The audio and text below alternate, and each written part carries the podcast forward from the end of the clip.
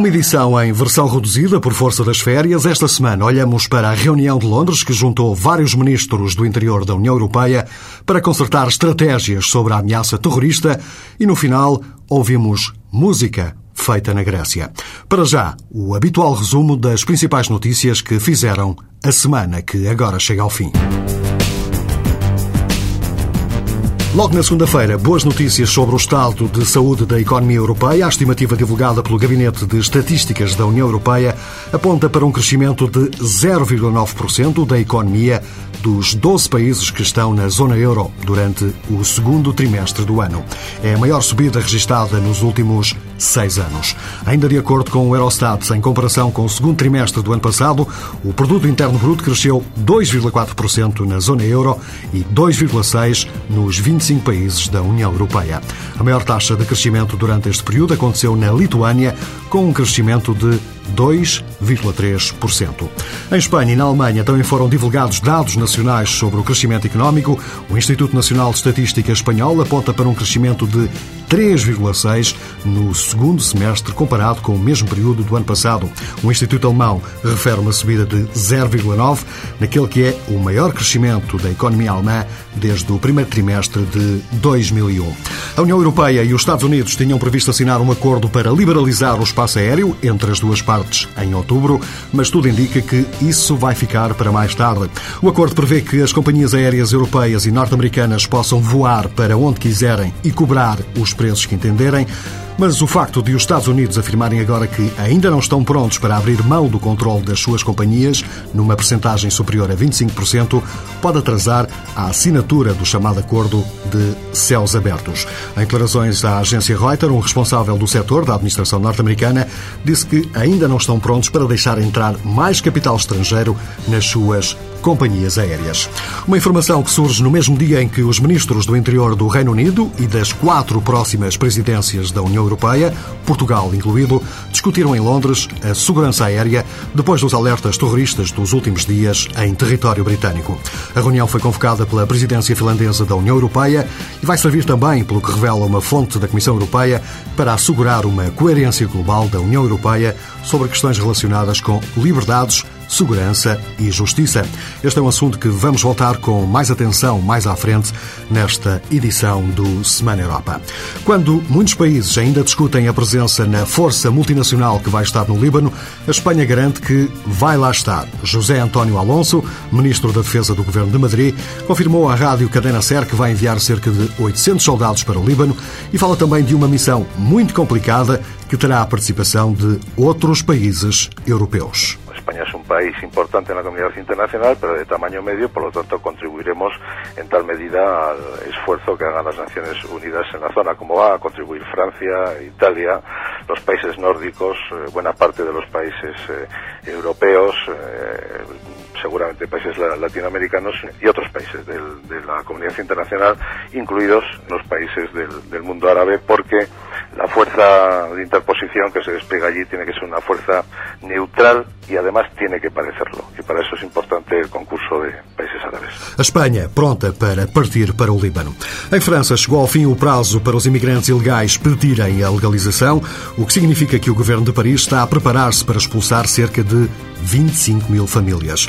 Nicolas Sarkozy, o ministro do Interior do governo francês, já fez saber que cerca de 30 mil famílias de imigrantes pediram a legalização, essencialmente para que os filhos possam continuar a estudar em França. No entanto, o mesmo ministro diz que apenas 5 a 6 mil destes pedidos de legalização vão ser atendidos. Os restantes vão receber uma carta do Ministério do Interior a dizer que têm um mês para abandonar o território francês. Na República Checa, dois meses e meio depois das eleições legislativas, o Presidente da República conseguiu finalmente nomear um Primeiro-Ministro.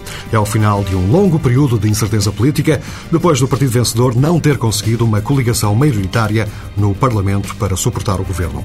Apesar do novo Primeiro-Ministro estar escolhido, ainda vai ter que passar no Parlamento, daí que muitos analistas políticos em Praga sublinhem que a crise política está longe de estar resolvida. O governo português não está disposto a dar informações pedidas pelos eurodeputados sobre as atividades da CIA em território europeu. Pelo menos foi essa a informação que surgiu na edição de quinta-feira do jornal Diário de Notícias, Ângela Braga. Fonte próxima do Primeiro-Ministro, citada pelo Diário de Notícias, esclarece que o Executivo Socialista considera que os eurodeputados não têm capacidade para investigar as atividades de Lisboa. Bruxelas quer saber até que ponto alguns países europeus estão envolvidos em casos de rapto ou prisão ilegal de suspeitos de terrorismo, uma intenção expressa no relatório onde Portugal não é expressamente mencionado. E de resto, esse foi o argumento apresentado pelo Ministro dos Negócios Estrangeiros ao Diário de Notícias para justificar a recusa do governo em fornecer informações detalhadas ao Parlamento Europeu. Poucas horas depois desta informação, durante a conferência de imprensa que marcou o final de mais uma reunião do Conselho de Ministros, Pedro Silva Pereira, Ministro da Presidência, vai dizer que o governo ainda não recebeu nenhum pedido expresso do Parlamento Europeu e, quando isso acontecer, vai avaliá-lo. O governo português não recebeu, até ao momento, nenhum pedido de colaboração por parte do Parlamento Europeu ou da sua comissão de inquérito. Se receber algum pedido e quando receber, então nessa altura avaliará o pedido na presença dos termos uh, em que ele eventualmente venha a ser uh, formulado. Agora, queria recordar que o Governo não só prestou já uh, os esclarecimentos ao, uh, à Assembleia da República, como também enviou esses mesmos esclarecimentos que prestou ao, uh, à Assembleia da República em Portugal ao Parlamento Europeu. O Ministro António Costa também disse, entretanto, que a notícia do Diário de Notícias não passa de um equívoco. O governo autónomo das Canárias não está nada satisfeito com os meios disponibilizados pela União Europeia para fazer frente à vaga de imigrantes ilegais. Adam Martin diz que os meios chegaram atrasados, são escassos e não hesita em falar das Canárias como um buraco europeu. Desde o início do mês que a Agência Europeia de Fronteiras lançou a missão ERA 2, para tentar controlar a vaga de imigração ilegal nas Canárias. Nesta operação está envolvida uma corveta da Marinha Portuguesa que vai estar ao largo de Cabo Verde, um avião costeiro finlandês e também um dispositivo italiano que vai estar nas águas das Canárias. O presidente do Governo Autónomo das Canárias já pediu ao governo de Zapatero para fazer um pedido de reforço de meios junto da Comissão Europeia. Aos poucos, muito mais devagar do que pretende as Nações Unidas, vamos ficando a saber a lista de países que estão dispostos a participar na missão militar internacional no Líbano. Do lado europeu, o jornal Le Monde dizia que a França ia participar com apenas 200 soldados, mas entretanto o governo de Paris fez saber que afinal não são 200, mas sim 400. Na manhã de sexta-feira, o ministro da Defesa do governo italiano também anunciou que já há luz verde para envio de soldados para o Líbano, mas não deu qualquer informação sobre o nível de participação italiano.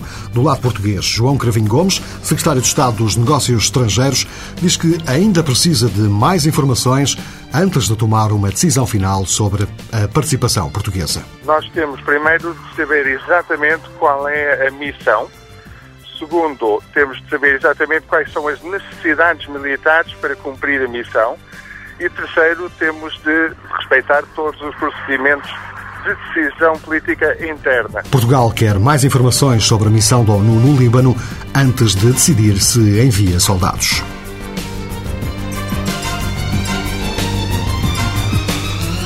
O ministro do Interior do governo britânico não tem dúvidas em afirmar que toda a Europa vive neste momento uma real e persistente ameaça de ataque terrorista.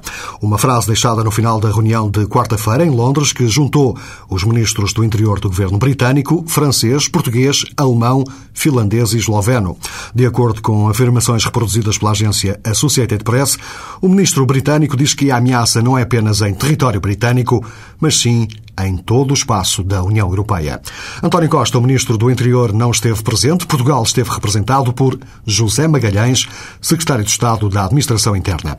Entrevistado pela jornalista Sofia Santos, dá conta das razões e das decisões desta reunião na capital inglesa. O visou, desde logo, dar uma informação alargada aos países que estão a exercer ou vão exercer a presidência europeia sobre o, os acontecimentos que levaram a Scotland Yard e outras forças a intervir e a neutralizar uma operação que, a ser consumada, teria podido gerar eh, danos difíceis de calcular. Essa informação eh, muito aprofundada foi prestada e é de grande utilidade, uma vez que ela traduz um resultado muito positivo do reforço da cooperação entre estruturas e serviços dos vários Estados-membros em torno de objetivos concretos e com resultados concretos, obedecendo às conclusões que tinham sido atingidas no plano de ação antiterrorista, uh, atualizado no mês de dezembro de 2005. Portanto, esse foi o primeiro aspecto da reunião, uma manifestação de consciência da importância da luta antiterrorista e solidariedade completa com o governo do Reino Unido no esforço, que aliás ainda está em curso, para eh, desmantelar as ações e as estruturas empenhadas em causar danos gravíssimos no, na segurança aérea. Por outro lado, foi utilizada a circunstância para, com a colaboração do Comissário Frattini, representante europeu, coordenador europeu da luta antiterrorista, Sr. De Vries, para passar em revista as medidas que foram aprovadas e que estão em execução uh, em quatro áreas fundamentais: a área da prevenção, proteção, perseguição e desmantelamento de redes e de resposta a ações concretas uh, terroristas, domínios em que há planos de ação detalhados que estão em aplicação. Os domínios envolvidos vão desde a segurança dos explosivos até à proteção de infraestruturas críticas, regras em matéria de cooperação entre polícias e serviços de informações, os próprios mecanismos de coordenação entre governos para resposta a situações críticas eh, e muitos outros aspectos, incluindo o combate aos fatores profundos que levam à radicalização de faixas da população, designadamente por força da ação de grupos fundamentalistas islâmicos. Esses aspectos foram uh, analisados, uh, tendo sido decidido que haverá mobilização das estruturas da União, designadamente dos seus peritos, para uh, reuniões de preparação de medidas de follow-up concretas em várias áreas técnicas uh, e foi sublinhado, com o apoio, aliás, de Portugal, que será bastante útil que venhamos a dispor de equipas de emergência compostas por uh, peritos antiterroristas e de aviação civil para, em situações uh, críticas, poder reforçar os Estados-membros com apoio qualificado, que terá que ser, por definição, flexível, constituindo uma rede de competências uh, para ser gerida em função de necessidades. Essa ideia é uma ideia criativa, que já está em aplicação na área do combate à imigração ilegal, mas esta área, que tanto chamou a atenção dos europeus nos últimos dias, não é seguramente menos importante. Portanto, uma espécie de força europeia de intervenção rápida. Eu diria que, neste caso, está em discussão a disponibilização em cada Estado de um determinado número de peritos com um leque de competências diversificada, que continuam naturalmente a trabalhar nos Estados-membros e nas suas atividades regulares, mas que, a qualquer momento, em função de necessidades, podem ser mobilizados para apoiar, em qualquer ponto do território da União, um Estado que careça de um reforço de competências. Entretanto, uh, outro ponto, o investimento uh, vai ser reforçado, a investigação de, de explosivos. Uh, a esse nível, ao que sei, vai ser investido mais dinheiro. estamos a falar de quanto? Estamos a falar no plano imediato, foi discutido com o Comissário Frattini, no montante de cerca de 350 mil euros, disponíveis para utilização designadamente na investigação de explosivos líquidos e questões associadas. Mas o próximo orçamento do Programa Quadro de Ciência e Tecnologia para o período de 2007-2013 inclui cerca de 200 milhões de euros anuais para investigação em áreas de segurança, incluindo, portanto, também uh, relacionada com explosivos. E, portanto, há que garantir, nesta matéria, uma ação estrutural devidamente planeada, envolvendo as melhores competências de cada Estado-membro em torno de projetos concretos para uh, atacar vulnerabilidades e saber mais, em cooperação, aliás, com os nossos parceiros, designadamente transatlânticos. A União Europeia prepara-se para uma cooperação mais intensa com os Estados Unidos para lutar contra a ameaça terrorista. Entramos agora no último andamento deste Semana Europa. Para o fim desta emissão, a música feita na Grécia por Christi Setasi no Polo. Dúvidas, críticas e sugestões podem ser enviadas para o e-mail semanaeuropa.tsf.pt. Boa tarde, até para a semana.